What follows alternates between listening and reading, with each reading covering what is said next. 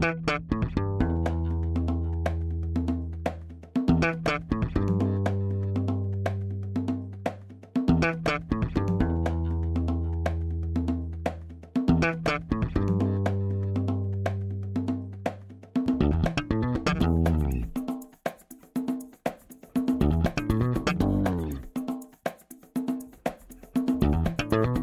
Este é o Tapa da Mão Invisível, podcast destinado àqueles que querem ouvir ideias que abalam sociedades e que não são ditas na mídia tradicional. Bem-vindo, Paulo Fux. Tudo bem, Júlio? Como é que Tudo estamos? certo? Tudo maravilha. A nossa querida Porto Alegre, como é que está? Tá nubladaça e frio. Nubladaço. E o Covidão Hum. vai vir agora, então. Agora, Nossa. agora vem. Torcer que não, né? Mas vai Para que eles saber. não tenham empurrado isso pro inverno gaúcho, É. né, como a gente já falou aqui. Mas até agora continua meio tranquilo em Porto Alegre, embora tenha piorado no resto do Brasil. É. Vamos ver, vamos ver. Vamos ver. E quem é o convidado de hoje, Júlio? Seja muito bem-vindo, Paulo Cruz. Pô, muito prazer aí, muito obrigado pelo convite, Paulo e Júlio. É um prazer estar com vocês. É sempre bom falar sobre liberdade, né? Ah, Esse que é um bom, cara. assunto- o assunto de minha predileção, eu diria. Ah, que maravilha. Nós também. É, o nosso também. É a pauta principal do nosso podcast. Hoje, abordando esse tema, quem clicou no, no banner viu, né? É um tema um pouco delicado, um tema que, pelo que eu tava me lembrando, a gente nunca abordou aqui no podcast, né, Fux? A gente nunca trabalhou sobre esse assunto de uma forma mais profissional e nem que não seja profissional de forma alguma. E a gente trouxe o cara certo, pelo que a gente tem seguido aí nas nossas redes sociais, o cara certo para falar sobre o tema. Mas antes da gente falar sobre isso, vamos pros nossos avisos, né, Fux? Nossos avisinhos rápidos, únicos e iniciais. Momento, recadinhos únicos iniciais.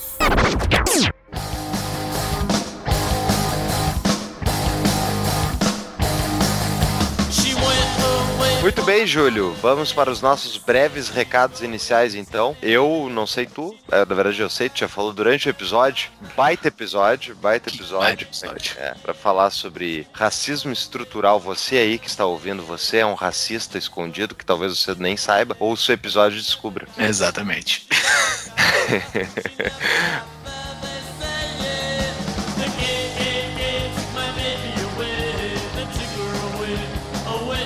Júlio, como é que as pessoas podem apoiar o nosso projeto? Cara, para fazer o apoio pro Tapa da Mão Invisível, tem duas formas. A primeira é via Apoia-se no site apoia.se barra Tapa da Mão Invisível. Lá tem todas as categorias de apoio. Tem sete categorias para você apoiar de acordo com o seu bolso e de acordo com o seu gosto. E tem a outra forma também, que é via Bitcoin, né? Entra lá no nosso site. O nosso site tem o endereço da nossa carteira e o QR Code. Temos os nossos patrocinadores, né, a Mutual e a CapTable. Entrem pelos nossos links para a gente encaminhar, então, os nossos clientes, sabermos quantos clientes a gente está gerando para esses nossos patrocinadores. Temos os links da Amazon, né? Entre, então, quando for comprar, fazer compras na Amazon, entre pelo nosso show notes. Lá tem os links do episódio. E quando você faz uma compra lá, a Amazon nos faz um pagamento de rebate. E lá no nosso site a gente tem todo o conteúdo de todos os episódios, inclusive os conteúdos deste episódio, né? Então entre no nosso site, tapadomainvisível.com.br, lá em cima tem o menu, o menu episódios, tem todos os episódios com os show notes dentro, né? Que o Paulo acabou de falar. Também temos o nosso site, na capa do nosso site, os canais de WhatsApp e, e Telegram, para quem quiser saber das novidades, a gente manda sempre pelo WhatsApp e Telegram. Temos a nossa livraria, temos a nossa seção de artigos, que você pode mandar o seu artigo também, sujeito à aprovação. Estamos recebendo alguns artigos já, estamos em análise dos artigos recebidos e temos os nossos e-mails também, né? Você pode cadastrar o seu e-mail na nossa base de dados e a gente sempre dispara e-mails com as novidades dos nossos conteúdos e nossas redes sociais. Instagram, Facebook, Twitter, nos sigam por lá e fiquem nos acompanhando das nossas divulgações de episódios, memes e tudo mais. Fechou, Júlio? Fechou!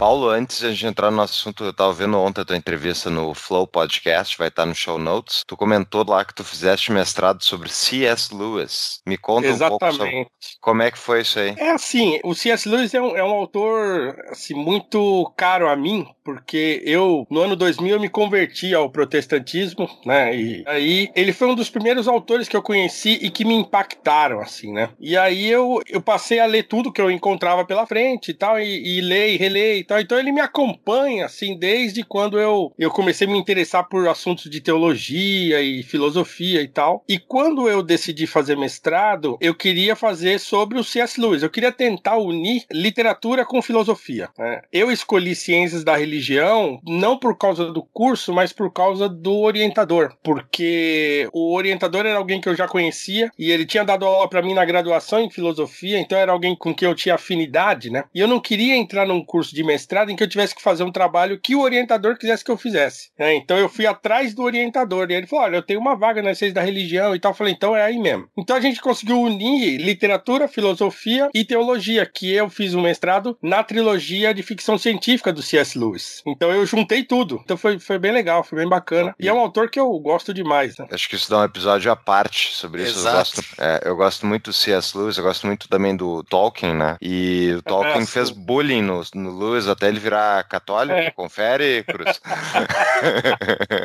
é, ele não virou, não, mas, mas tinha ele é essa, essa questão aí entre os dois, né? Mas eu também gosto muito, eu fico muito feliz quando tenho que falar do Lewis, porque, veja, né? Eu fiz mestrado em ciência da religião, falando de Lewis, hoje estou, eu fiquei conhecido falando sobre racismo, né? Então, mas porque eu fui capturado por uma urgência, né? Mas eu uhum. sempre fico muito feliz quando tem de falar sobre Lewis, que é um assunto que eu, que eu sou fascinado. Nós tá. temos o C.S. Lewis brasileiro e o Tolkien brasileiro, que é o Cruz e o Raso, né? O Raso que ah. nós entrevistamos, que nós entrevistamos no episódio 78 e agradecer ao Raso por ter nos dado o contato do Cruz. Muito obrigado, Raso. E é um episódio legal. muito bom que ele falou sobre filosofia e religião, foi bem legal. Bacana, e, bacana. E já que tu comentaste, Paulo, eu e o Júlio, para quem não está nos vendo no nosso YouTube, nós dois somos brancos. A gente pode discutir racismo contigo ou tem que ter lugar de fala? Primeira é, tô, pergunta. Todo, é, todo, todo pode falar, né? Se nós estamos falando de liberdade, né? Como é que tu vê esse negócio da questão de lugar de fala, que é, enfim, de, é uma pessoas de um certo determinado espectro ideológico defendem que tu tem que então ser daquela condição, enfim, daquela minoria,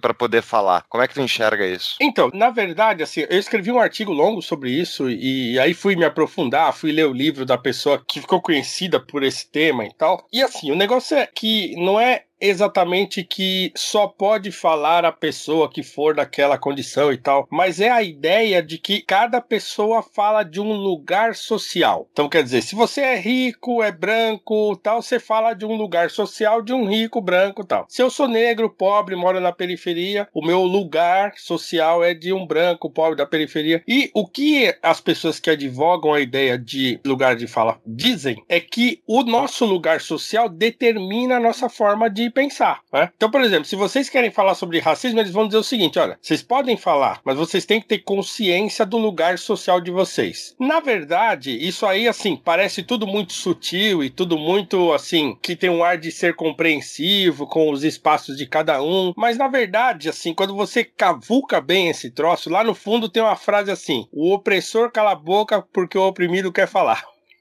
Uhum, no fim uhum. das contas, termina nisso, né? Porque é isso. Trata-se de uma ideologia de relações de poder, que é Foucault. É sobre isso que a gente tá falando quando a gente tá falando de lugar de fala. É claro que aí no senso comum vai virar isso, né? Não, você não pode falar porque você não é negro e tal. Mas não é. É só uma questão de tentar buscar uma proeminência, digamos assim, né? Naquilo que você diz. Então, quer dizer, o que eu digo tem mais valor porque eu sou negro e eu sei o que é sofrer racismo e tal, mas para mim tudo é muito e que na verdade não tem, digamos assim, não tem efeito nenhum isso aí. Isso é tudo lorota. Foi interessante já, já abrir assim, porque se tivesse respondido o contrário, a gente encerraria o podcast agora. o podcast ia ter 10 minutos somente. Mas então tá, muito obrigado por ter respondido isso. Então vamos seguir com o nosso podcast. Mas antes disso, tem que falar do teu currículo, né? Eu não te apresentei ah, ainda. É verdade, eu pulei. Vai lá, Júlio. Deixa eu só apresentar o Paulo Cruz, então. É professor e palestrante nas áreas de filosofia e educação, formado em filosofia pelo Centro Universitário Assunção e mestre em ciência da religião pela Universidade Metodista de São Paulo. É professor de filosofia e sociologia no ensino público no estado de São Paulo. Em 2017, foi um dos agraciados com o Prêmio Ordem do Mérito Cultural, honraria concedida pelo Ministério da Cultura anualmente por indicação popular, a nomes que se destacaram na produção e divulgação cultural. Escreve a segunda segundas-feiras para o jornal Gazeta do Povo. Mais uma vez, muito bem-vindo. O cara tem credencial para falar do assunto. Deixa eu voltar ali para essa questão, fazer o advogado do diabo, Paulo. Tu não enxergas que tem uma, uma questão que a pessoa que sofreu naquela determinada condição, independentemente de qual for, ela tem uma experiência mais profunda sobre o assunto para justamente entender como é que é sentir os efeitos daquela opressão? Eu não acredito necessariamente nisso, mas eu fico pensando, não, com certeza deve ter uma diferença entre uma pessoa sofrer na pele o racismo de outra que viu o racismo sendo aplicado contra terceiros. Sim, esse é um aspecto da discussão, né? Então, quer dizer, é evidente que eu, como negro tal, eu, eu tenho a experiência de ter, provavelmente, né? Porque também tem gente que não tem, mas de ter sofrido discriminação, preconceito tal, e de conhecer isso na pele. Mas pode ser que, assim, do ponto de vista teórico, eu não saiba absolutamente nada, não saiba como isso aconteceu, o que, que isso significa e tal. Então, é claro, uma coisa é diferente da outra, né? É diferente você falar da experiência e você falar do conhecimento. Os dois são válidos. Vocês dois poderiam ser especialistas no assunto, ter lido toda uma bibliografia né, imensa que há sobre o tema, serem especialistas no assunto, mas não terem a experiência do problema. Né? É a única coisa que nos diferenciaria. E o nosso debate, por exemplo, se enriqueceria desse modo. Vocês trazendo informações técnicas, digamos assim, históricas e tal, e eu falando daquilo que eu vivo, daquilo que eu passo e tal. Então, assim, não é problema isso, né? Não deveria ser problema. A não ser que a gente parta do princípio de que aquele que não tem a experiência tenta diminuir o problema. Aí, poxa, aí tá, não, né? Aí a gente poderia falar, não, peraí, o problema é que você não tá sabendo, você nunca viveu, né? Alguém dizer assim, não, no Brasil não tem racismo, veja bem e tal, Uhum. entendeu? Isso é muito falado, teria né? O que é muito falado. Eu teria de entrar em cena e dizer, não, gente, peraí, né? Tem sim, eu sei que existe, já passei por situações que, né, flagrantes de discriminação e tal. Então, quer dizer, essa dinâmica do conhecimento teórico e do conhecimento da experiência é uma dinâmica da vida humana. Cada um tem a sua experiência das coisas, mas isso não deve ser um impeditivo para que o debate aconteça, né? Desde que a gente saiba que é um problema existente. Se não fosse existente, ninguém estaria escrevendo a respeito, a gente não estaria fazendo esse podcast, não existiria uma biblioteca imensa a respeito do assunto. Então, quer dizer, é um problema, né? Sim. Muito bem. É, o, o Milton Friedman, ele foi questionado, ele era um cara muito bom pra dar respostas muito rápidas, né? Ele foi questionado por que que, se ele não era pobre, como é que ele tava falando sobre a pobreza? Daí ele respondeu pro cara, tá, mas pra tu achar uma solução pro câncer no cérebro, tu tem que achar um médico que teve câncer no cérebro? Me vejo obrigado a concordar com o palestrinha. É muito boa essa é, resposta dele. Basicamente, É. isso, se o cara tá estudando sobre o assunto, ele pode falar sobre o tema. Exatamente. E é curioso saber também que o Milton Friedman parece que na, na. Isso eu fiquei sabendo pelo Thomas Sowell. Ele era o único que tinha uma secretária que era negra lá na universidade, lá.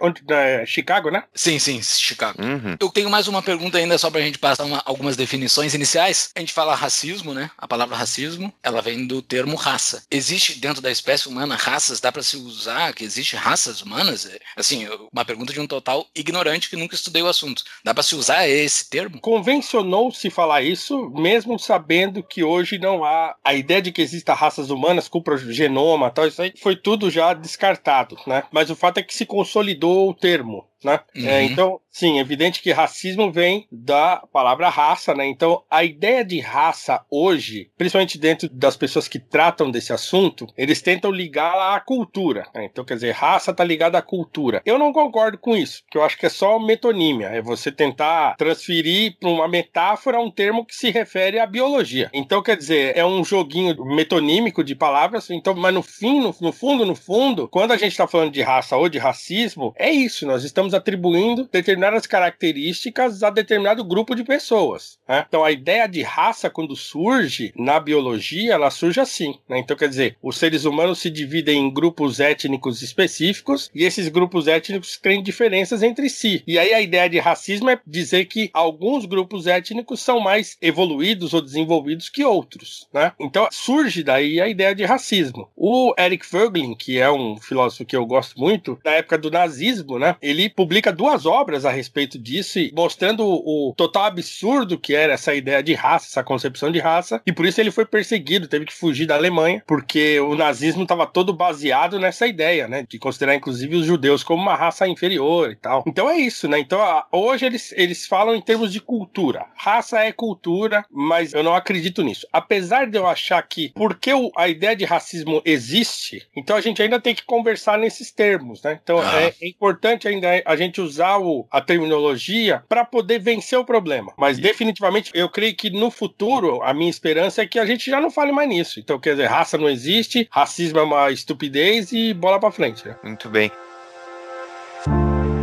Crise é um momento no qual aqueles que menos têm mais sofrem. Foi pensando nisso que a Mutual lançou a campanha Invista no Pequeno. Nessa modalidade, a empresa oferece empréstimos sociais, com carência e taxa de juros reduzida para aqueles que mais precisam. Entre pelo link do Tapa para nos ajudar a medir o tráfego enviado para os parceiros. Conheça mais em tapadamãoinvisível.com.br barra mutual tu sobre racismo no Brasil, né? Existe, enfim, todo mundo já ouviu provavelmente algum dia, ah, brasileiro não é racista, não é bem assim. Eu, pessoalmente, ouvi duas vezes na minha frente pessoas se referindo de forma racista, e daí eu, enfim, escolha individual, como liberal, não vou mais conviver, não preciso conviver com esse tipo de gente. Mas, de forma geral, eu não vi muito mais, assim. Eu também não sei, é total ignorante. Quão racista é o país, na tua opinião? Assim, é possível a gente dizer que o país como um todo é X ou Y?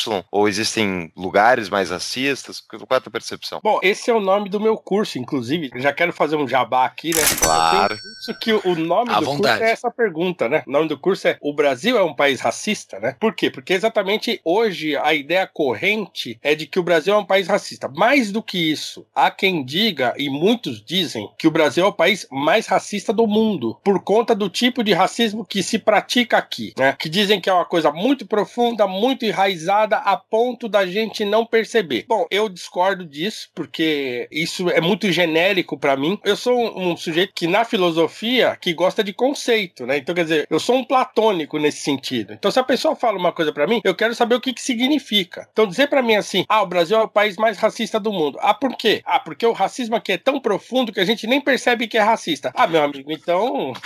É muito bom fazer uma, uma, Não- não dá pra uma provar nada. teoria assim, né? É, eu, eu quero que você me traga um racista aqui, me mostre o cara, fala, esse aqui é um racista. Aí a gente parte desse pra dois, pra três, pra cinco, pra dez. Ah, agora temos um país que é racista, por quê? Porque a maioria das pessoas, de fato, é racista, né? Então, Essa é, é teoria, um. desculpa é te um- interromper, essa teoria tem na economia, né? O Brasil é o país mais rico do mundo, só que a gente não chegou lá na riqueza ainda, mas é o país mais rico do mundo. Não, tem o, Tem, É fácil tem falar isso. o anti-americanismo, é a mesma coisa. Não sei como é que tá hoje em dia, mas já vi várias pesquisas. O Brasil é o país mais anti-americano da face da Terra. Por quê? Porque pegaram umas pesquisas que os brasileiros têm opiniões contra os Estados Unidos. Então vai me dizer que o brasileiro médio é mais anti-americano do que o cara no meio do Oriente Médio? Não, eu acho muito improvável, tá? É.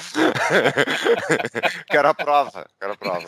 É, então assim, o que eu penso que acontece no Brasil é assim, nós temos no Brasil ainda, ainda hoje, digamos assim, uma mentalidade de senhor e servo. Acho que é mais ou menos assim. Então, culturalmente, o país foi se enraizando com essa mentalidade, claro, por causa da escravidão, né? Então, quer dizer, criou-se no brasileiro essa mentalidade. E mais do que isso, isso é uma crítica até inclusive que mesmo na época, né, na época da escravidão, os jesuítas, por exemplo, reclamavam muito dos colonos brasileiros porque eles eram preguiçosos, não queriam fazer nada, né? E os escravos trabalhavam, eles ficavam, era um ócio, né? uma- Então essa mentalidade meio que se perpetuou. E aí depois da abolição e tal, e depois aqueles projetos eugenistas que fizeram muito sucesso aqui entre a elite brasileira no começo do século XX, ajudaram a enraizar essa mentalidade de subalternização do negro. Então, como é que a gente, no Brasil, a gente tem uma cultura de subalternização do negro, então, que está acostumada a ver o negro em determinados lugares e não em outros, né? Determinados lugares sociais, assim, né? De assim, eu tô acostumado a ver o negro jogando bola, né? Ou fazendo samba, né? Tocando um pagode, mas eu não tô acostumado a vê-lo na diretoria de grandes empresas, né? Ou na novela como um, um milionário, tá? Então, isso que as pessoas chamam de racismo estrutural e tal, eu digo que é a nossa imaginação moral. É como se enraizou na nossa cultura essa ideia de que negros e brancos são diferentes. Mas muito disso aconteceu, primeiro, porque o branco brasileiro, isso é uma, uma observação de um grande intelectual brasileiro que era negro, né? E que foi embora do Brasil e fez carreira nos Estados Unidos, que era o Alberto Guerreiro Ramos. Ele dizia assim: o problema é que o branco brasileiro ele não quer ser brasileiro, ele quer ser europeu. Então ele fica aquela coisa, ah, eu sou descendente de alemães, ah, eu sou descendente de italiano. Fica tentando encontrar genealogia e não sei o que e tal. Isso faz muito sentido.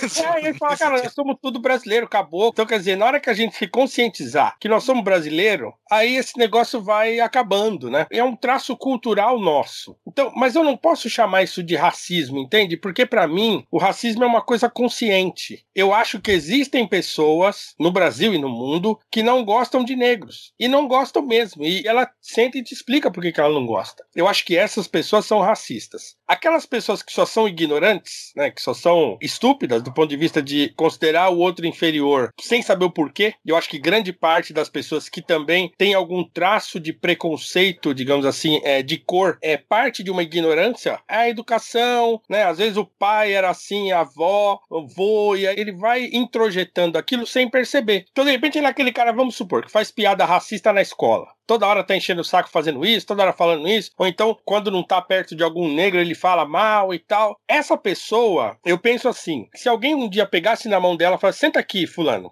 né? Me conta, por que é que você faz esse tipo de piada? Por que, que você acha que o negro é inferior a você? Qual que é o problema? Muito provavelmente essa pessoa não saberia responder. Ela entraria num loop ali, ah, sei lá, ah, por quê? Não sei. Então, assim, eu acho que grande parte das pessoas que hoje a gente atribui a ela um racismo, ela só é ignorante, né, em termos de educação e de cultura. Então é, é, é, muito mais isso do que propriamente um sentimento de superioridade, consciente, inclusive. Então eu acho que grande parte do problema se resolveria com uma boa educação, assim, ensinando pro fulano que isso é, é uma bobagem, isso é ridículo e tal. Porém, nós temos lá uma porcentagem pequena de pessoas no país que de fato são racistas. Uhum. Mas a lógica do senhor e servo é muito forte na nossa sociedade, essa coisa de elevador de serviço. Onde tem isso, né? Exato. O brasileiro de classe média baixa, ele tem empregada doméstica, né? Que é um negócio que parece que só tem no Brasil, assim. Então, minha mãe tinha empregada que morava em casa. Ela era branca. Olha que coisa engraçada. Uhum. minha mãe já teve empregada que morava em casa, entende? E nós nunca fomos uma família rica, né? Então, e minha mãe não trabalhava à época. Então, assim, é uma mentalidade do brasileiro que eu atribuo a uma questão cultural bastante profunda e enraizada, mas eu tenho dificuldade de chamar isso de racismo porque é genérico, né? Porque o racismo é um crime e aí você estaria imputando crime às pessoas sem poder provar. Sim. E aí você cria um problema que é insolúvel. Se o racismo é estrutural, se todo mundo é em potencial racista, como muda isso, meu Deus? É? Como é que muda esse negócio? Ah, é rompendo com essa estrutura e criando outra. Provavelmente é essa a ideia que há no fundo disso, né? Mas uhum. o que é isso? Destruir essa estrutura e criar outra? Quem é que vai dizer qual que vai pôr no lugar e que tipo de estrutura é essa? Aí eu tenho medo, né? Mas as pessoas que estão tentando responder essa pergunta, não sei se concordam comigo, estão nos Estados Unidos atualmente botando fogo fogo em lojas, quebrando a cidade, porque o racismo é estrutural, então tem que botar fogo em tudo. Exatamente. Essa é a solução? É exatamente aí que vai parar, porque assim, se o problema é estrutural, então nós temos de destruir a estrutura. E a estrutura, para a gente chegar no fio da meada, chama capitalismo. É isso. Então eles atribuem o problema do racismo no Brasil e no mundo a uma estrutura. E essa estrutura é o capitalismo. Então a é... briga deles não é contra o racismo, é contra o capitalismo. Exato. No fim das é... contas é isso. Exato. E no fim das contas é aquela frase do Saul Alinsky, né, que fala a questão nunca é a questão, a questão sempre é a revolução, né? Então é, é sempre a revolução, pouco importa qual é a questão, sempre é a revolução. no fim das contas vai parar nisso. E, e, aí assim, cara, é muita coisa mimética, né? Então essa pessoa que tá na rua quebrando tudo hoje, eles não têm a mínima noção disso que a gente tá falando aqui. É só uma, uma questão de mimetismo. Ah, é para quebrar? Vamos lá quebrar tudo e pronto, acabou, né? Exato. E isso que tu falou, o lugar que eu gravo o podcast aqui é o quarto de empregada, porque dentro de Brasília, eu moro aqui, né? Brasília, ah, Morda. O plano piloto, todos os apartamentos foram feitos com duas entradas, né? Entrada de serviço, que vai para a cozinha, sai da cozinha, vai para um quarto dois por dois e um banheiro um por um. É um negócio assim que é um negócio ridículo. E daí todos os apartamentos têm isso. Tu não consegue morar no plano piloto de Brasília sem ter esse tipo de estrutura. E daí esse foi o único lugar que eu consegui achar que pegaram o apartamento e botaram de uma forma mais humana, assim, botaram a porta virada pro resto das outras portas, sabe? Porque a porta tem que ser virada lá pra lavanderia, é. tem que ficar longe, sabe? É um negócio que é ridículo. Tu olha a estrutura, isso tá na estrutura, tá na estrutura, tá na parede, que tá, tá na estrutura física da onde eu moro. É uma coisa Sim. muito triste. É, então assim, tá, tudo bem. Você pode dizer, ah, mas então isso é o sinal do racismo estrutural, né? Do racismo estrutural. Mas eu acho que a pessoa não tá pensando propriamente na empregada negra que ele vai ter. Ele tá pensando Exato, que, exatamente. que a empregada tem que ficar apartada dele, né? Exatamente. Que ele é o senhor e ele vai ter um servo que vai ficar apartado. É um, é um negócio tão tacanho né, e tão mesquinho que a gente deveria rir disso. Isso devia ser assunto de piada o tempo todo. Até que as pessoas se envergonhassem de pensar assim, ó, de construir um prédio de apartamentos desse jeito. Acho que hoje não tem mais. né? Espero que não, né? Mas, essas é, porcarias são tudo tombado, tu não pode mais mexer nessas porcarias. É, Esse então, Niemeyer- é. Tem uma história que conta, que eu não sei se é verdade, eu procurei uma vez a fonte, nunca achei, vou só passar pra frente como uma história qualquer, tá? Que o Niemeyer, quando perguntaram pra ele por que que, se tu é comunista e tudo mais, por que que tu tá fazendo uma estrutura que se mantenha a estrutura? Daí ele falou, é que eu quero manter acesa a chama da revolução. Meu Deus do céu. Ele quer, ele quer deixar a pessoa oprimida pra deixar a pessoa com a chama da revolução Que coisa mais triste isso, cara.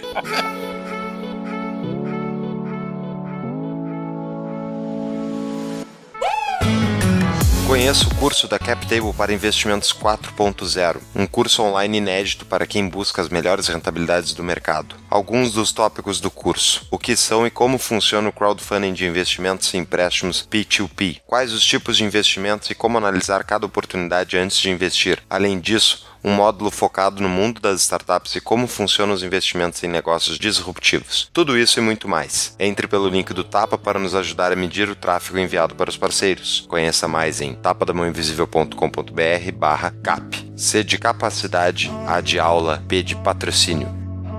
Isso já toca num tema dentro que a gente estava conversando antes, Paulo, que eu não sei se tu concorda também. Eu estava vendo ontem um programa do Peter Schiff, que eu vou botar no show notes também. Eu botei também teus cursos ali, o link, tá? Para o pessoal Ah, acessar. Então é só entrar no nosso site. O Peter Schiff, ele comenta algumas estatísticas sobre como, inclusive, no, ele tá falando dos casos americanos, mas que a percepção geral é de que o racismo, esse racismo é estrutural, enfim, é um problema gigante e tal. Só que, na verdade, as estatísticas mostram que, de forma geral, a população negra americana, ela, inclusive, piorou em vários quesitos ao longo dos últimos tempos. Só que daí a alegação dele diz o seguinte, mas peraí, mas como é que pode ter piorado e agora vão dizer que agora os Estados Unidos é mais racista do que era há 100 anos atrás? Isso não faz nenhum sentido. Vai dizer que 100 anos atrás tinha acabado a... tinha passado esses eh, 50 anos desde a desde a, a- abolição da, da guerra civil e a abolição da escravatura, né? Então, vai me dizer que 50 anos depois desse evento, de pessoas que ainda tinham tido escravos há 50 anos atrás, eles eram menos racistas do que são hoje? Então, qual é a tua explicação se tu enxerga? Por que, que a gente tem esse problema? Eu entendo que a escravidão é, obviamente, uma chaga incurável, mas não cura nunca, não tem melhora. Por que, que continuamos discutindo uma coisa tão idiota? Por que, que as pessoas acham que isso realmente é importante no sentido, tipo,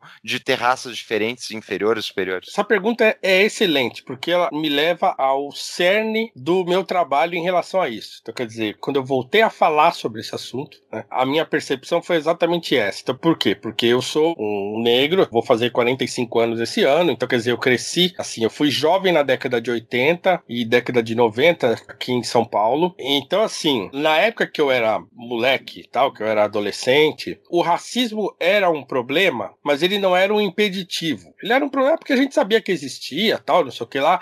Mas assim, eu não me preocupava com isso a ponto de ficar incomodado, né? Claro, eu tive uma fase assim em que realmente eu queria entender e que e aí eu comecei a ler muitos livros e aí comecei a ficar meio revoltado, tal. Então eu tive essa fase assim da revolta em relação ao racismo. Né? Por outro lado, quando a gente vai olhar historicamente o que acontece no Brasil, os primeiros grupos, por exemplo, de movimento negro do pós-abolição brasileiros, eles tinham uma mentalidade muito assim: nós temos um dever de casa a fazer. Então, vamos supor, ainda que a sociedade brasileira fosse racialmente dividida, ainda que os brancos do Brasil achassem que os negros eram inferiores e tal, qual que era a ideia desses militantes, digamos assim, dessa primeira geração de militantes negros depois da abolição da escravidão? Escravatura. Era o seguinte: nós precisamos nos impor e mostrar às outras pessoas que nós somos iguais a elas. Temos de ter negros advogados, temos de ter negro médico, temos de ter negro em todos os lugares da sociedade, temos de enriquecer, temos de. Entendeu? Então, a mentalidade dessas pessoas, e assim, eu posso dar um exemplo aqui, que é a Frente Negra Brasileira, para quem nunca teve de lidar com esse assunto. A Frente Negra foi um grupo de militância e também de educação e tal aqui do negro em São Paulo, que eles se juntaram, eram dois líderes, né, o Correia Leite e o Arlindo Veiga dos Santos, depois eles separaram e tal, mas a Frente Negra tinha uma, uma ideia que era o seguinte, nós precisamos elevar, aquela palavra que eu acho bonita em inglês, que é uplifting, né, nós precisamos elevar a vida do negro brasileiro, e nós não vamos fazer isso assim, apontando o dedo pro outro, nós vamos sentar, vamos criar escola, vamos fazer sala de aula, eles tinham um departamento jurídico, por exemplo, que ia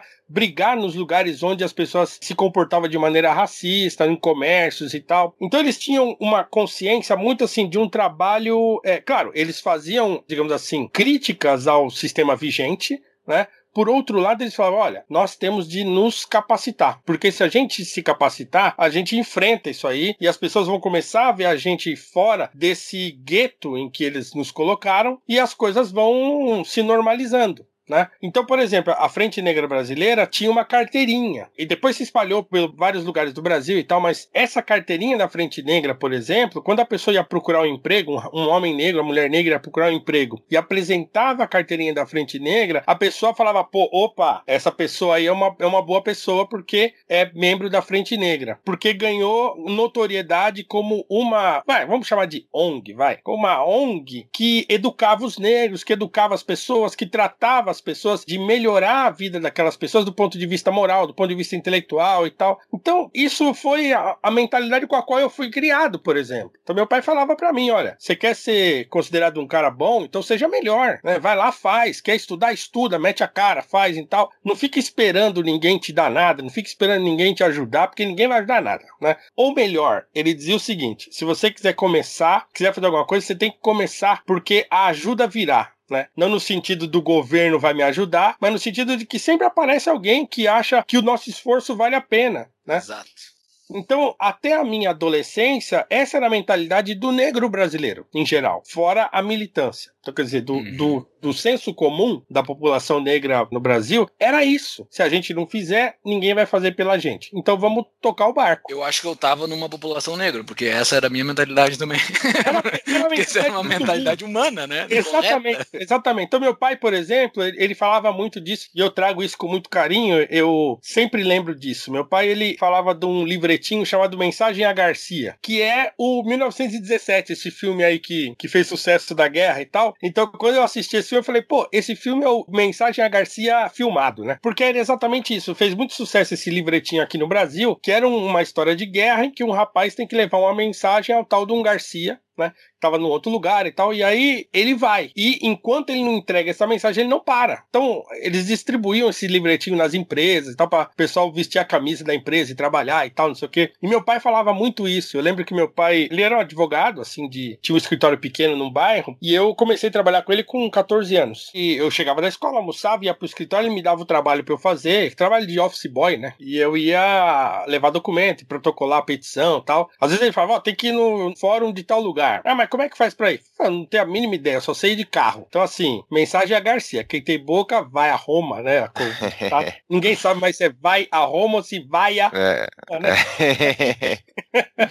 Ele falava, vai, vai perguntando. E eu ia. Né? Como é que eu chego no tal lugar? E aí eu ia e chegava no lugar. Né? Então, essa mentalidade de que, assim, que hoje está demonizada com esse espantalho chamado meritocracia, né? É um troço que piorou a vida das pessoas. Então, quer dizer, num determinado momento da história política brasileira, digamos assim, o tema do racismo foi capturado ideologicamente. Né? E aí a minha crítica é exatamente essa. Então, quer dizer, os negros, ou o movimento negro, ou os movimentos negros, em sua maioria, se deixaram capturar pelo marxismo. E o marxismo tem essa ideia de que é na revolução que a gente ganha. É no ressentimento, é na rebeldia, é na insatisfação, é no desgaste que que a gente ganha. Então, quando o movimento negro se alia a esse ideal marxista, ele passa a falar mais do problema do que da solução. Né? Ele passa a encontrar problema em tudo quanto é canto e passa a tentar dar o nome desse problema em tudo quanto é canto de uma estrutura Uhum. né? e passa a tentar lutar contra essa estrutura. Então, aí é onde que eu vi que a porca torceu o rabo. Que fala, pô, esses caras entraram numa espiral da qual eles nunca mais vão sair Exato. nunca mais vai solucionar esse problema. Por quê? Porque para o marxismo é só the issue is not the issue. né? Exato. Nós vamos ficar o tempo todo revolucionando até que a gente consiga destruir essa estrutura que existe e criar uma estrutura socialmente igualitária, a qual os negros serão também incluídos. Agora, aí que está a armadilha para mim né? Porque você acabou aprisionando o negro numa ideologia, uma ideologia que não trata das questões que são específicas do negro, que eu acho que existem questões específicas. Por exemplo, essa da subalternização é uma questão específica e não é propriamente econômica, né?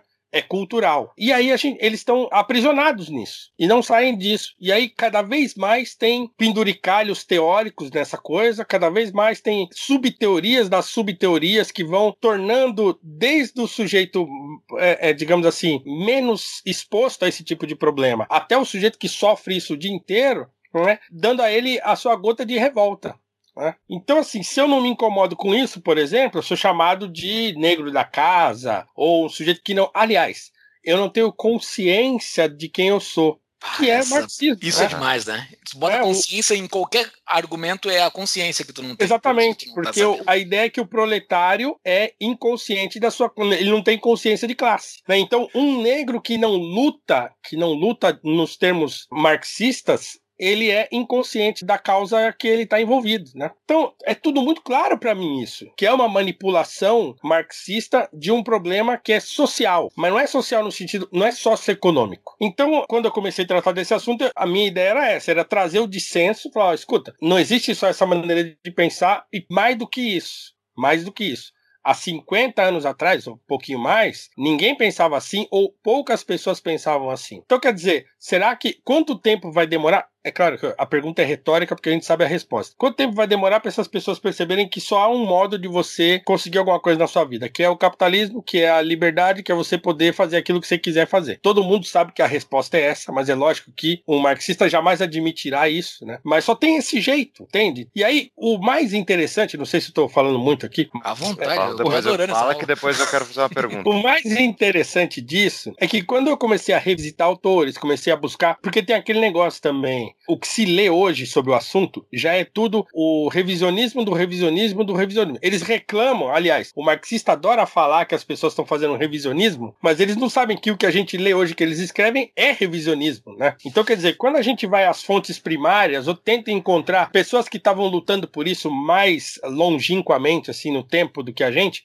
ou na época da escravidão, por exemplo, aí eu descubro o André Rebouças, que era para mim um nome assim muito vago, né, e que de repente eu comecei a ouvir falar e, e eu fui atrás. E aí eu vou descobrir que o Rebouças tinha um projeto, por exemplo, de reforma agrária, né, para o Brasil, que era liberal. E liberal mesmo, assim. E você encontra na obra dele sobre esse assunto longas citações de Bastiat, longas citações de Adam Smith, longas citações de Jean-Baptiste Say. né? Ele é um cara que leu isso e que tinha uma consciência de que só o liberalismo econômico né, seria capaz de resolver o problema da inserção dos ex-escravos na sociedade brasileira. Olha só que coisa fabulosa. Em 1870. Que É, espetáculo então você mesmo. pensa assim, caramba, se os caras estavam falando disso lá no século XIX, por que, que agora ninguém mais fala? Por que, que de repente esse assunto morreu, como se ele nunca tivesse existido? Aliás, em nenhuma biografia do Rebouças que eu li, esse assunto tem relevância. Aliás, quando falam, falam de certo modo criticando. que bizarro. Não é maluco cara. isso? É muito É Mas- muito louco esse negócio, né? E é mais maluco ainda se pensar que existem sim questões que afetam diretamente os negros, os pobres brasileiros de forma geral, mas os negros que são mais pobres de forma geral e que estão em comunidades que são afetadas, por exemplo, pelo tráfico de drogas, por causa Por de uma proibição que afeta sistematicamente eles, por causa do sistema de educação horrível que eles não têm como fugir porque eles não têm recursos para pagar a escola privada que é caríssima e regulada, e também porque a escola pública é péssima. Então, isso perpetua um círculo vicioso. Não sei se concorda. Exato. É, aí a gente pode falar de estrutura. Então, se há uma estrutura no Brasil que prejudica os negros, é a estrutura econômica. Mas ela não é uma estrutura econômica, digamos assim, pautada em burgueses e proletários. É porque o Brasil ele é um país oligárquico. A república se constituiu oligarquicamente. Então, quer dizer, é uma república de privilégios. Então, quem tem dinheiro no Brasil, quem é rico, vive bem pra caramba, pô. Nós temos as melhores praias, temos os melhores restaurantes do mundo inteiro. Então, quer dizer, quem tem grana vive muito bem no Brasil muito bem. Mas quem não tem, vive muito mal. Né? E aqui é muito difícil a mobilidade social, porque o país é uma prisão econômica. Né? A gente vive aprisionado num sistema Exatamente. econômico que é empobrecedor. Então, quer dizer, a estrutura do Brasil ela é empobrecedora. E aí, se ela é empobrecedora e o negro brasileiro é o mais pobre, por conta, claro, das questões históricas que a gente vive, evidentemente ele vai ser o mais prejudicado. Mas não porque ele é negro, mas porque ele é o mais pobre. Né? Então, assim, a questão racial mesmo, a questão do racismo, do sujeito não gostar de negro, não contratar negro na empresa, de o negro não poder entrar em não sei aonde, tudo isso seria um, um assunto de piada se eu simplesmente pudesse dar um chega para lá nesse negócio e viver minha vida, ganhar meu dinheiro, criar minha família, viajar para onde eu quero e tal. E pronto, eu não entro no seu restaurante, eu entro no outro. Uhum. Você não me contrata na sua empresa, eu vou ir na outra. E lá tem outra empresa, eu abro a minha empresa. Né? Sim. Né?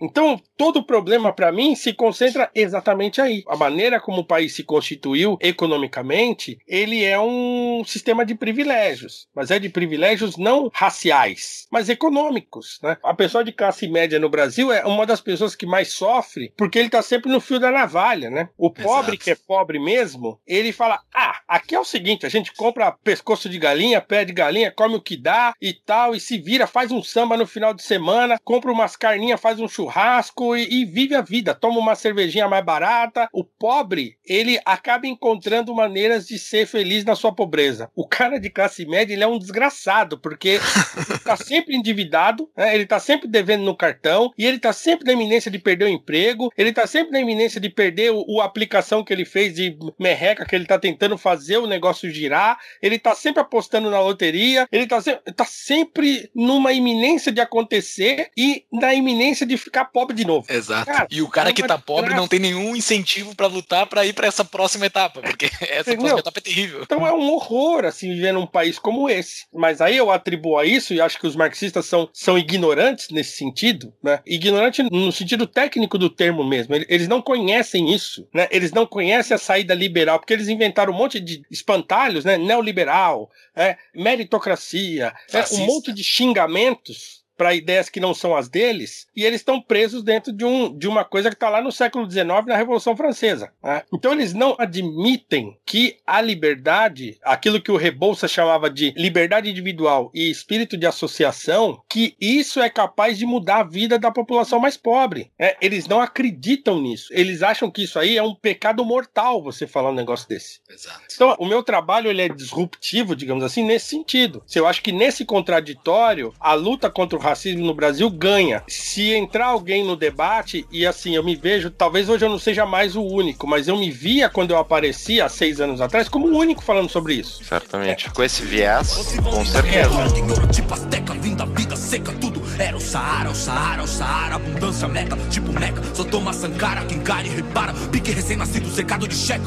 Mescla de Vivara, Guevara, Lepara. Minha caneta tá fudendo com a história branca. E o mundo grita, não para, não para, não para, então supera a Vamos lá, eu realmente sou completamente ignorante no assunto. Quem são os outros divulgadores, enfim, de pensamentos da causa negra em relação ao resto da sociedade? Eles têm que tipo de viés? Não, Emicida, tô, tô... por exemplo, é citado seguidamente, né? Qual é o é, comportamento do Emicida? É, ele, ele é um, no sentido mais próprio do termo. Ah, o que é interessante, então aproveitando, já que vocês falaram do Emicida, hoje eu retuitei o Emicida, é um cara que, que eu tive um entrevero num tempo, um tempo atrás, me bloqueou. Ele uhum. me, me desbloqueou recentemente, não sei porquê. Aliás, Emicida, beleza, obrigado, vamos aí. Segue o jogo, né? É, mas veja, Eu Eu acho que que o Emicida não nos tá? escuta. É.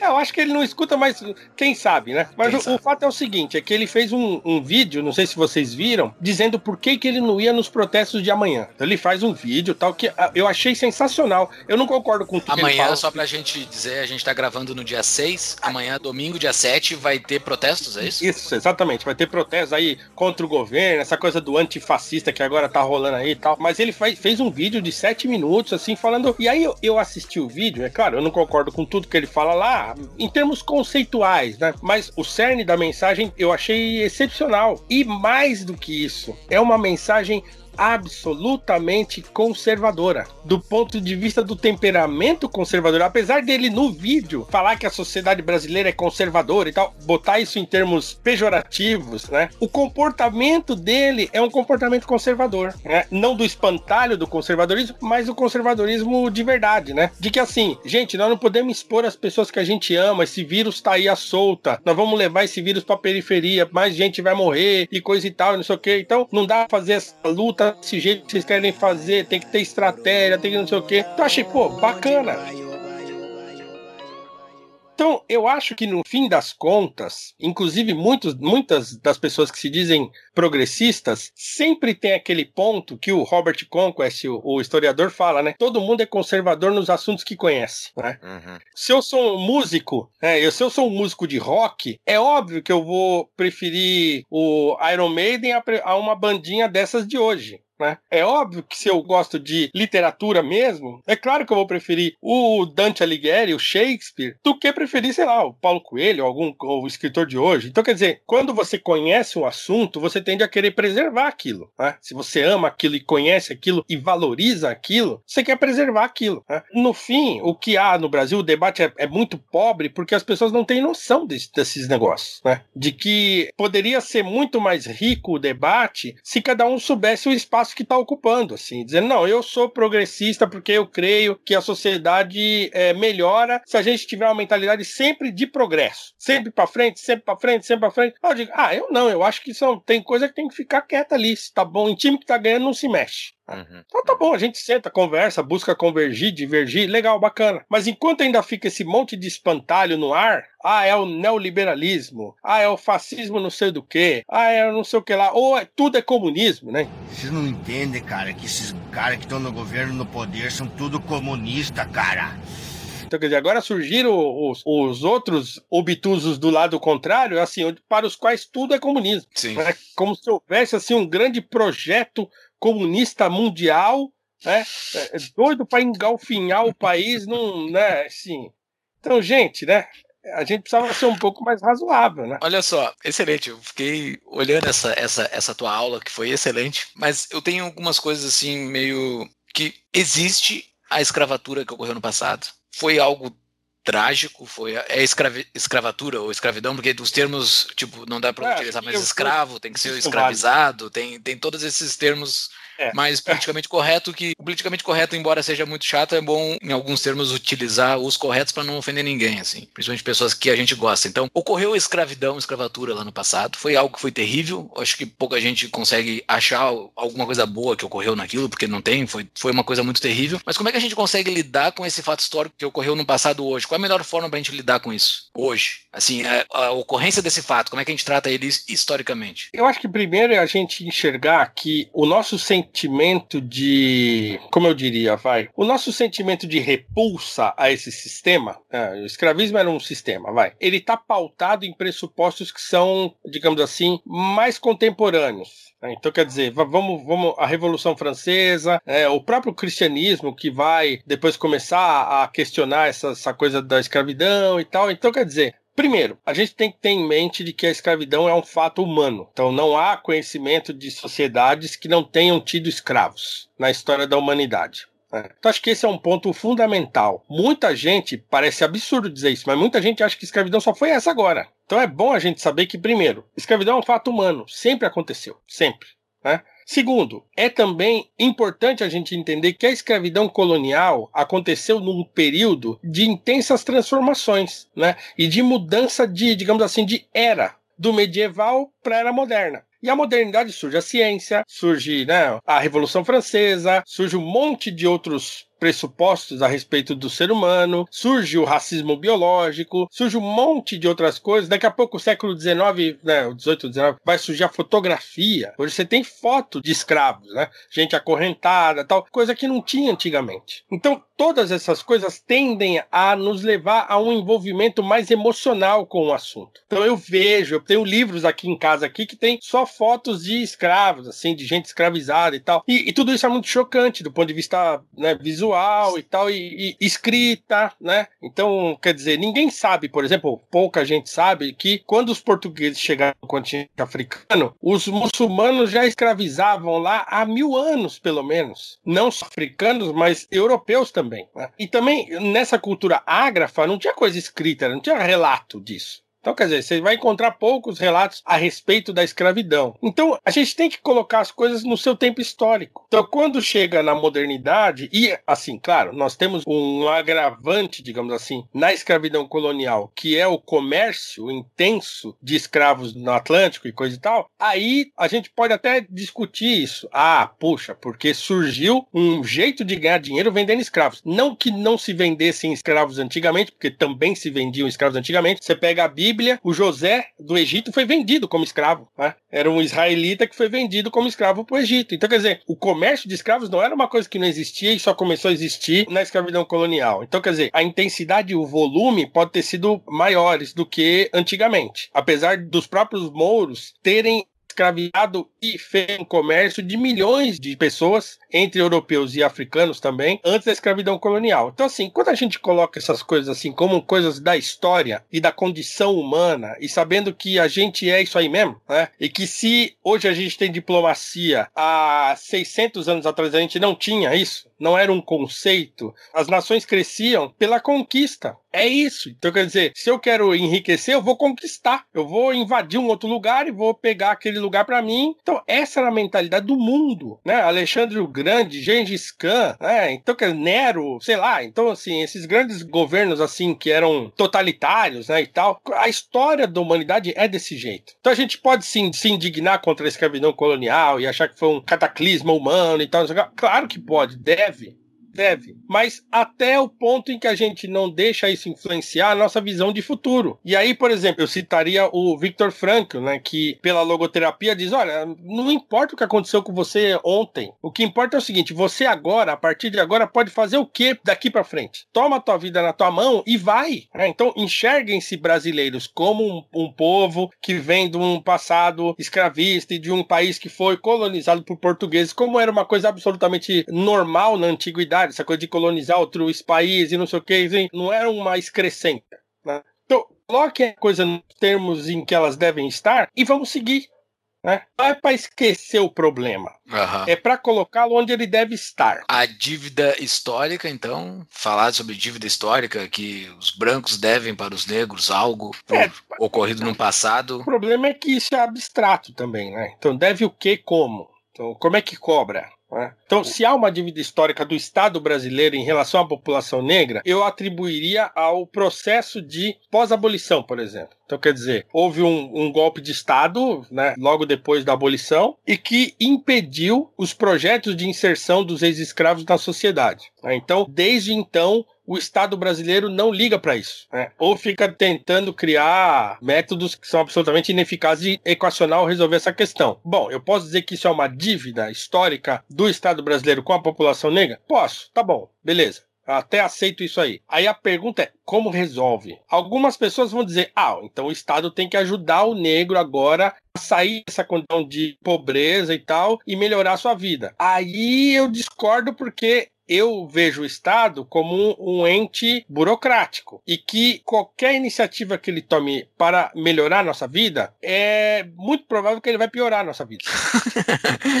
E É. isso tu bota cotas no meio? Boto, boto cotas no meio. Então, assim, assim, eu não tô querendo dizer, eu não sou, assim, libertário a ponto de achar que o Estado não deve existir. né? Ok, ok. Não Não, estamos eu- eu acho cobrando isso, fica que- tranquilo.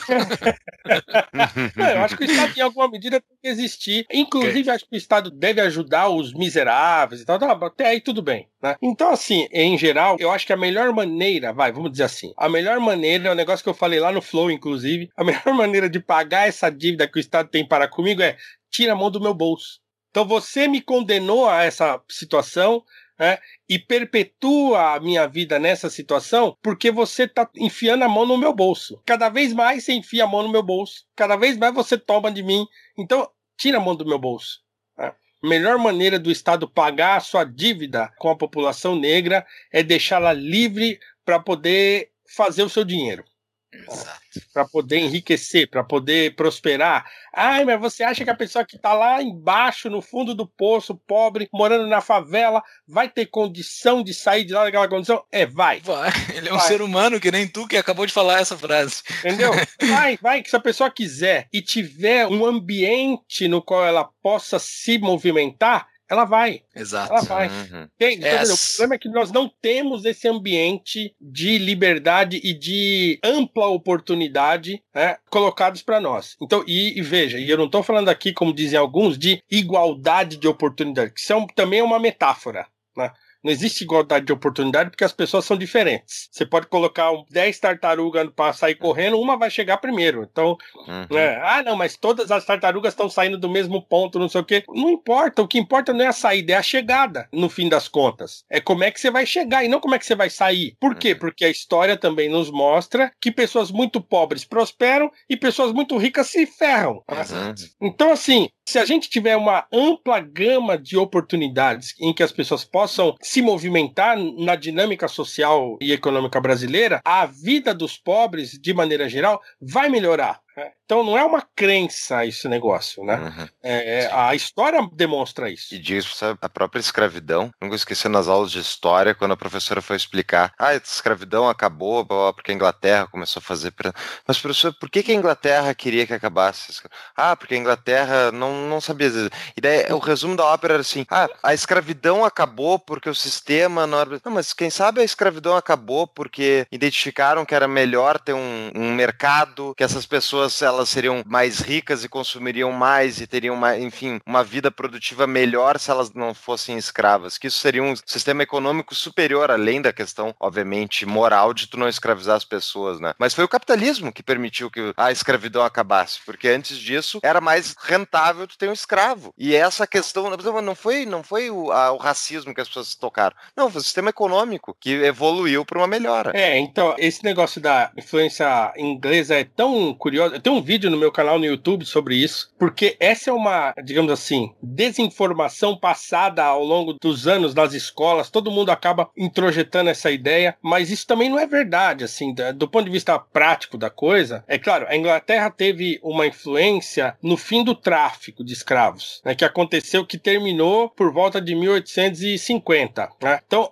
Aí tudo bem. Só que assim, a abolição foi acontecer 38 anos depois. A gente tem que olhar isso, tem que pensar em termos de cronologia. Então imagina assim, 30 anos é uma vida, certo? 30 anos após a influência da Inglaterra no fim do tráfico, é, 30 anos depois, muitas daquelas pessoas que lutaram contra o tráfico de escravos na época já tinham morrido. A Inglaterra já não influenciava mais no final do século XIX nesse negócio de ficar, não, vou tombar o navio que tiver lá fazendo tráfico, já não existia mais isso. O que acontece na abolição é que os próprios abolicionistas, mais especificamente o Joaquim Nabuco, ele vai pedir ajuda àquela associação anti-escravidão inglesa que ainda existia. Então ele vai lá, ele entra em contato e tal, tem um volume de um livro com cartas trocadas entre o Nabuco e esses abolicionistas ingleses e tal, mas a Inglaterra, ela não influencia na abolição de maneira formal, né? Não é o governo inglês, os professores que ainda repetem essa história deveriam voltar um pouco a estudar e tal, porque também parece que não estudam mais. Ouve falar o negócio na faculdade, saem repetindo isso pelo resto da vida, sem Uhum. depois se informar e tal. Mas, mas, uma das justificativas que os abolicionistas tinham, e aí assim, é claro que o abolicionismo do final do século XIX, década de 70 e 80, a carga moral dele cresce muito certo? A, a, escravidão passa a ser mesmo uma coisa moralmente ruim. Mas, se a gente pega os discursos, por exemplo, do Visconde de Cairu, se a gente pega os discursos do José Bonifácio, eles estão muito mais ligados a essa ideia do capitalismo, do liberalismo, digamos assim, né? De que seria muito melhor você ter um sistema em que as pessoas fossem livres do que a escravidão, que a escravidão empobrecia a nação. Essa, acho que essa é a, a palavra mais correta, né? Então, apesar de eles levantarem a questão moral, eles também diziam que a escravidão empobrecia. Então, é um ponto, né? Concordo 100%. Paulo, eu tenho uma dúvida só para finalizar aqui, esse tema ele é abrangente e ele não toca só no Brasil, né? Ele toca em várias sociedades. Eu não sei se é do teu estudo, mas existem sociedades que estão lidando melhor com esse assunto do que o Brasil, ou o Brasil está lidando bem com esse assunto? Tem algum exemplo, assim, ah, não, essa sociedade toca esse assunto de uma forma correta? Não sei, assim, mas, por exemplo, é claro, vai parecer absurdo eu dizer que os Estados Unidos lidam melhor com isso agora, né? com toda essa desgraça que está acontecendo lá. É, mas, por outro lado, se você vê a história do negro americano, é, pegando assim, né? É, como é que o negro americano se. Você pega assim, os caras são 13% da população americana, diferente da gente, que tem população super miscigenada e tal, e aí hoje dizem que o negro é mais de 50%. Bom, que seja. Mas lá eles são 13%. Mas a impressão que a gente tem é que é mais certo? Porque a gente vê muito mais negros proeminentes na sociedade americana do que a gente vê na sociedade brasileira, por exemplo. Então, assim, por quê? Porque lá, claro, até pela questão do recrudescimento e das leis de segregação e, de, e desse racismo lá muito mais evidente, a população negra teve de se unir, né? E se unindo, ela se fortaleceu. Né? E aí, assim, eles conseguiram criar, sei lá, canais de TV, faculdades próprias. Então, quer dizer, eu não posso filmar no seu filme aí, então eu vou comprar uma câmera e vou fazer um filme meu mesmo. Né? Então você pega o Oscar Michaud, que é um, um, cineasta negro americano, da virada do século XIX para o século XX, é isso, né? É, ele faz um filme para se contrapor àquele O Nascimento da Nação lá do Griffiths, né? Que é um filme racista, tal, pró-Ku Klux Klan, não sei o quê. Ele faz um filme para fazer uma contraposição àquele. Né? E aí os caras é, é, abrem um canal de TV, os caras tinham clubes próprios, e aí assim, eles se fortaleceram desse modo, muito com a ajuda de grandes filantropos brancos americanos, né? o Carnegie, o Ford, né? o Rockefeller, eles injetaram muito dinheiro, os judeus ajudaram muito a comunidade negra americana, é, então, então assim, eles tiveram ajuda, não foi uma coisa absolutamente autônoma, né? Quer ter um exemplo disso? Tem um documentário na Netflix sobre o Clive Davis, que é o, o dono da. Né, o executivo da Arista de música, né? É o cara que lançou Whitney Houston e coisa e tal. Então ele conta um pouco isso de maneira indireta, né? Mas a gente consegue enxergar, assim, na época do jazz e do blues, o quanto os judeus estavam envolvidos com a população negra aí para lançar cantores e tal, e promover cantores negros e não sei o quê. Então, essa autonomia, eu acho que deu a eles mais ímpeto de conseguir prosperar. E vale lembrar, porque lá esse ambiente que que a gente quer aqui no Brasil já existia. Aquela estátua da liberdade não é de bobeira. Então lá eles têm um, um, uma valorização ampla da liberdade, né? Então tem aquele filme do Will Smith lá, né? Que mostra né, a busca da felicidade, né? Vai o sujeito se estrumbica todo, se lasca, não sei o que, aí ele aí uma hora ele pum, ele acerta e prospera, né? Então quer dizer, claro, não, não é ser poliana de falar, ah, o sonho americano, ah, isso aqui é uma grande ilusão, né? Não é isso mas é que dá para enxergar lá esse ambiente de liberdade em que mesmo a pessoa pobre ela consegue viver dignamente, digamos assim. Né? Exato. A base lá é maior. Eu não sei o número, mas nos Estados Unidos o pobre americano é x vezes mais rico do que o pobre brasileiro, por exemplo. É capaz então, de ser mais é, rico é, que o classe média brasileiro. É capaz de ser. é capaz de ser mais rico do que o classe média. Então, assim, eu acho que os Estados Unidos é um, é um exemplo, apesar de, por conta também dessa politização extrema e ideologização extrema do problema nos últimos 50 anos, agora a situação piorou. Né? Então, ó, hoje eles estão numa situação, acho que há uma tendência de piora. O Thomas Sawyer fala muito disso, né? De, ele traz dados, por exemplo, de que as famílias negras prosperavam mais na década de 50 do que prosperam agora. As famílias negras eram mais unidas na época da escravidão do que agora. Né? Você encontrava muito mais famílias brancas separando do que famílias negras. Né? Então, agora você tem 75% das crianças negras americanas crescendo num lar desfeito, digamos assim. É. tem o pai e tal. Então é, eu continuo batendo nessa tecla, assim, que acho que nos une nesse sentido, assim. É a liberdade que ajuda, a liberdade efetiva, né? Não é liberdade no papel, não é liberdade na Constituição, numa folha escrita. As pessoas às vezes ficam evocando esses documentos, né? Ah, porque o Brasil está inscrito em determinado lugar, num documento tal, assim. Ontem eu vi uma, uma dessas pessoas proeminentes do movimento negro brasileiro, da militância negra brasileira, falando, não, porque o Brasil, porque aquelas estatísticas, né? O Brasil é o país ainda que tem mais negros na população carcerária, o negro ainda é mais pobre,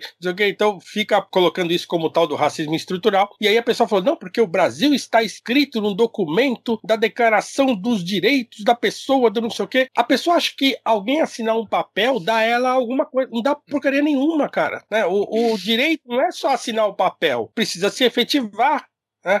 Então, assinar um documento não é nada. As pessoas acreditam em burocracia. Por isso que elas ficam cobrando dívida histórica. Uhum. Eu acho que o burocrata, ele assina um papel e o direito se efetiva. Então vamos fazer o seguinte, cara, rasga todos os papéis e deixa eu cuidar da minha vida. É melhor e ele que diz que não é libertário, Fux. Ele diz que não é libertário, Fux. Olha. do que você assinar um papel que está escrito liberdade no cabeçalho Exato. na desse papel você me aprisiona no papel. Exatamente. Exatamente. Então quer dizer, cara, tá, vamos rasgar esse papel aí, deixa eu tocar meu barco. Muito bem. Paulo, que aula, cara. Que aula. Assim, ó, Bom. sem palavras para te agradecer por esse episódio de Ok. hoje. Ao preparar o episódio, eu pensei que seria um episódio bastante tenso, porque é um tema delicado de se abordar, principalmente para um, cara branco abordar esse tema. Às vezes eu fico com meio de receio de tocar em certos Tá Certos mesmo teu lugar de fala, né? Teu lugar É, de fala, exato, é, exato. Mas bah, foi um episódio muito legal. Eu te agradeço muito, assim, agradeço muito mesmo pelo teu tempo. Para finalizar, eu te peço, e depois as tuas considerações finais, mas antes delas, eu te peço uma dica de livro. Chaves, como dizia meu velho avô, se quiser chegar a ser alguém, devore os livros. Quê? Que devore os livros. Já deu várias no decorrer, mas tem mais alguma dica de livro? Cara, Específica? assim, a gente lançou aqui, ó. Eu vou pegar aqui pra mostrar, eu acho melhor. A LVM tem lançado essa coleção Breves Lições da LVM. E aí tem essa aqui sobre o Thomas Sowell, né? Que é pra mim hoje o maior intelectual vivo. Tá veinho, já acho que tá com mais de 80, né? O Sowell. Mas é uma sumidade intelectual e tem um capítulo meu nesse livro. E aí a coleção coordenada pelo Denis Xavier, que é um grande amigo. E, aqui é legal, assim. também. Entrevistado por nós. Ah, legal. Sim. Então não é um livro do Sowell, mas é um livro sobre o Thomas Sowell. Então é legal para quem não conhece a obra do Thomas Sowell, esse livro acho que é legal para você ter contato com o pensamento de um negro, né? De um negro que entende a questão da escravidão, entende a questão do racismo, mas ele trata disso de uma maneira, digamos assim, como a gente está tratando aqui, liberal e conservador e tal. É um outro ponto de vista para tentar enriquecer o debate, né? Não é questão de querer derrubar o outro, porque o outro, mas tem- vamos trazer o contraditório para a gente poder crescer junto, né? Não é melhor a gente só quebrar umas vitrines aí, ver se resolve os assuntos, não é assim? Ah, eu quero pegar Sim. uma 50 polegadas pra mim aí. Se a gente for quebrar as vitrines, eu quero uma 50 polegadas. É, a gente quebra as vitrines, depois a gente vai ter que pagar, então é melhor não quebrar. né? Exato, que coisa ridícula isso. Tu falaste bastante sobre a condição do pobre, né? A condição do pobre no Brasil ela é, ela é tão triste que, ela- que ele não tem, que é uma das coisas principais que ele não consegue sair do lugar, é o direito à propriedade, né? Ele não tem direito à propriedade, o cara mora num barraco que ele não consegue vender aquele barraco, ele não consegue utilizar para fazer um crédito no banco, para dar de garantia, para fazer a vida dele girar. Ele compra um tênis e aquele tênis pode sumir em questão de dias porque a casa dele ele não consegue defender a própria casa, é uma coisa muito terrível. E Esse negócio isso é nos Estados Unidos tem muito, né? Nos Estados Unidos tem muito direito de propriedade, né? E É. pobre também, né? É, é engraçado isso, porque é o seguinte, também a, o marxismo, a esquerda, luta pela essa coisa da propriedade, mas é propriedade coletiva, né? então, quer dizer, você vai Exato. ficar sem propriedade de qualquer jeito, né? Uhum, Então, assim, exatamente. É, então assim, você defender a propriedade, o direito de propriedade, eu- aliás, aliás, a- só esticando um pouco mais, Vai lá, vontade. é, a, a questão da propriedade tem aquele outro detalhe, né? O pobre, a pessoa que mora numa favela e coisa e tal, e, e que acontece isso que você está dizendo e tal, e que é um fato, como é que ela conseguiria sair dessa condição? Ah, se o governo criar uma casinha para ele e botar ele lá no apartamento e coisa e tal. Mas assim, vamos supor que essa pessoa conseguisse sair da sua própria condição, né? E vender o seu barraco, comprar outro, ou reformar, ou transformar o seu barraco numa casa de alvenaria, como já deve ter acontecido muitas vezes, né? E o direito de propriedade, que é uma coisa assim que um liberal e um, e um conservador defendem e tal, poxa, é uma coisa absolutamente natural, né? Que as pessoas queiram ter um espaço que é delas, que é meu, né? E também essa ideia de que a riqueza é uma coisa que existe na o jogo de soma zero, né? Exato. A riqueza é um bem que existe, do qual alguns se apro... O cara que mora na favela, ele mora na favela porque o outro mora no condomínio de luxo. E aí tem aquela foto famosa que roda o Brasil por aí, Aham. tá nos livros Do Não, de São Paulo aqui, é do Morumbi. É um conjunto, um prédio super chique com piscina, uma piscina em cada andar. Né? E faz muro com uma favela. Então, é Uhum. aquilo dá a ideia de que aquele cara mora naquele prédio bonito daquele jeito, por isso que aquele outro cara mora na favela. Uhum. Porque não se tem a ideia de que a riqueza é um produto do trabalho. Se as pessoas não têm trabalho, elas não produzem riqueza. Né? Exato. E não é porque alguém se apropriou da riqueza toda e não deixou o resto para não, mas a gente precisa de novo criar um ambiente de liberdade em que as pessoas sejam capazes de produzir riqueza, né? Exatamente. Mas que beleza. É isso, Ótimo episódio. amigos. Paulo, Tem muito obrigado. consideração final, Paulo? Ah, só de novo, assim, é, fazendo uma propaganda do meu curso, né? É www.cursospaulo.cruz.com.br, né? É um curso que eu quero. é, a minha ideia é tentar colocar no trilho essa discussão do racismo. Tem muita coisa histórica. Eu dou esse curso, evidentemente, uma visão é, conservadora e liberal da questão racial no Brasil. E assim, eu creio muito na melhora do debate, né? E o curso é para isso, é para tentar oferecer às pessoas outras ferramentas para elas poder participar do debate. É claro que outro dia alguém me perguntou: "Ah, eu sou branco, eu fiz o seu curso, mas eu não consigo conversar com ninguém, porque eu vou quando eu vou falar, você fala, ah, você nem sabe o que você tá falando".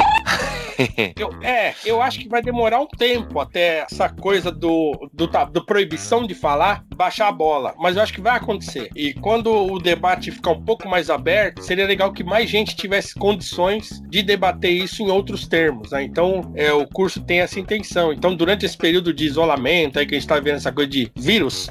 O curso está com 50% de desconto. Então, cursospaulos.com.br. Entra lá e vamos que vamos. Vai estar no nosso show notes o link também, o link das redes sociais do Paulo. E, Paulo, muito obrigado. Adorei. Senhores, eu que agradeço, pô. Foi bacana pra caramba. E assim, precisando é só dar um toque. Estamos aí. Obrigado, viu? bola. Um abraço. Beleza. Um abraço. Forte abraço. Tchau, tchau.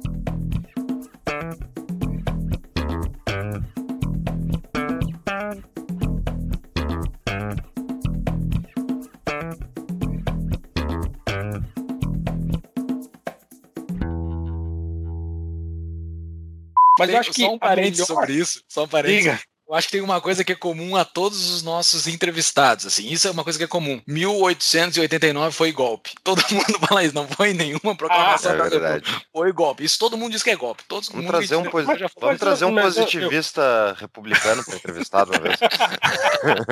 É, mas deve, deve ter alguém, eu não sei, né? Deve ter um. Mas é, foi um golpe. Então, Isso aí é. não- não- ninguém deveria ter dúvida disso. Né?